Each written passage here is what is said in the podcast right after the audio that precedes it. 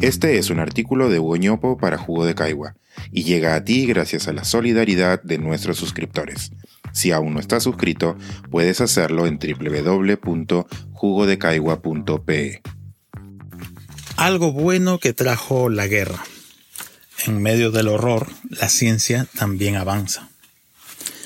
Las guerras, con todo el dolor y destrucción que traen, también son momentos de aceleración en la generación de conocimiento.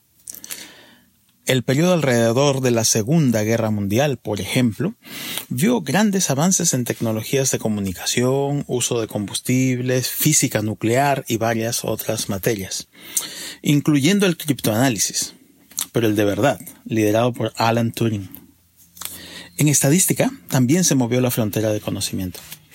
Abraham Walt, padre de la inferencia estadística, fue parte de una anécdota que leí en un libro de Jordan Ellenberg, matemático de la Universidad de Wisconsin. El equipo de inteligencia militar de los aliados llevaba un minucioso plan de levantamiento de datos de las aeronaves que salían a batallar. Cada nave que regresaba a salvo era revisada exhaustivamente y cada impacto de bala era registrado. Su ubicación en la nave, sea este en las alas, fuselaje, motor, tanque de combustible, etc. La profundidad del impacto, el daño causado y otros datos estadísticos. Con esa información, los expertos militares preparaban unas tabulaciones sobre las zonas más vulnerables de los aviones. Esa información pasaba luego a los talleres militares para decidir los refuerzos en las nuevas líneas de aviones. La decisión de reforzar los aviones no era sencilla. Por un lado, si no se los reforzaba, mantendrían una siniestralidad que ya era alta.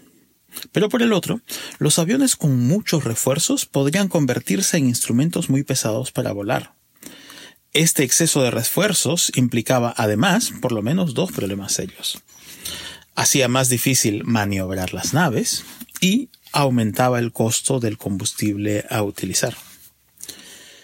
Inicialmente, los militares diseñaron un plan para que los nuevos aviones fueran construidos con refuerzos precisamente en esas zonas que habían sido detectadas como vulnerables, es decir, con más impactos de balas. La cantidad de metal a utilizar en cada zona era proporcional a la vulnerabilidad de esta. El plan fue aplicado durante los primeros meses de la guerra, pero los buenos resultados se mostraron esquivos. La siniestralidad de las aeronaves de combate, lejos de caer, fue en aumento. ¿Qué podría estar pasando? Nadie comprendía por qué esta estrategia con tanto sentido común y uso de estadísticas sofisticadas para la época podría estar fallando. Varios expertos fueron consultados, pero nadie conseguía dar con la solución. Un buen día, los tecnócratas militares acudieron a compartir su problema con los profesores e investigadores de la Universidad de Columbia en Nueva York, entre quienes se encontraba Abraham Walt.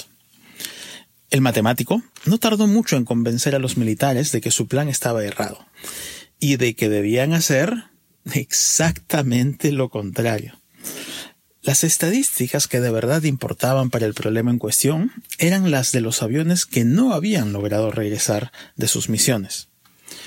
Si había que hacer refuerzos, tenían que aplicarse en las zonas donde las balas eran letales.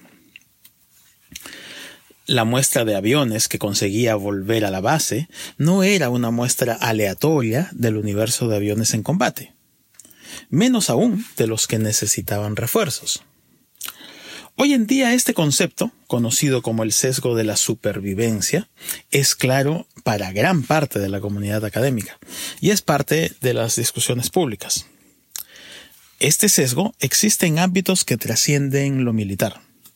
Se da, por ejemplo, en la administración, economía y negocios, cuando se analizan las buenas prácticas de los negocios y las personas exitosas.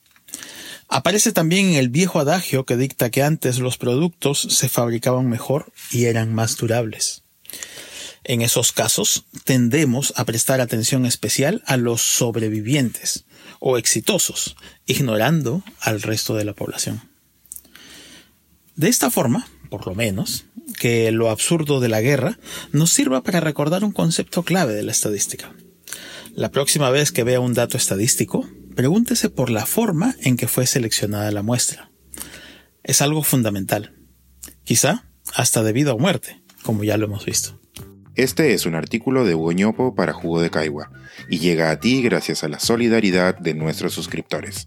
Si aún no estás suscrito, puedes hacerlo en www.jugodecaigua.pe.